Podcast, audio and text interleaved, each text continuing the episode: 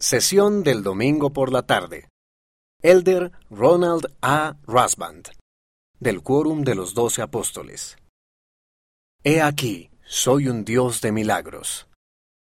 Los milagros, las señales y las maravillas abundan entre los seguidores de Cristo hoy en día, tanto en la vida de ustedes como en la mía. Los milagros son actos, manifestaciones y expresiones divinos del poder ilimitado de Dios y una confirmación de que Él es el mismo ayer, hoy y para siempre. Jesucristo, que creó los mares, puede calmarlos. Él, que dio vista a los ciegos, puede elevar nuestra mira hacia los cielos. Él, que limpió al leproso, puede curar nuestras enfermedades. Él, que sanó al paralítico, puede llamarnos a que nos levantemos, diciéndonos, ven, sígueme. Muchos de ustedes han presenciado milagros, más de lo que se dan cuenta.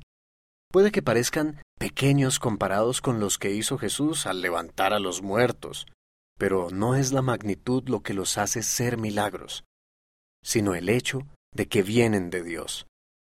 En ocasiones, esperamos un milagro que sane a un ser querido, que revierta un hecho injusto o que suavice el corazón de un alma amargada o desilusionada.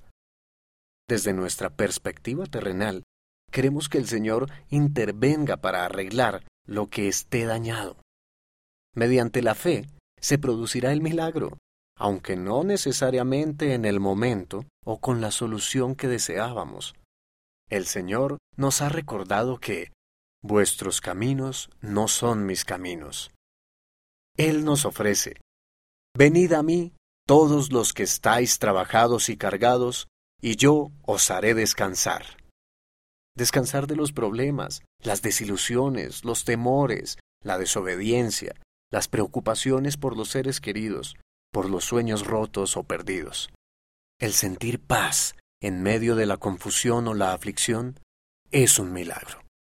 Mira el discurso completo en conference.churchofjesuschrist.org.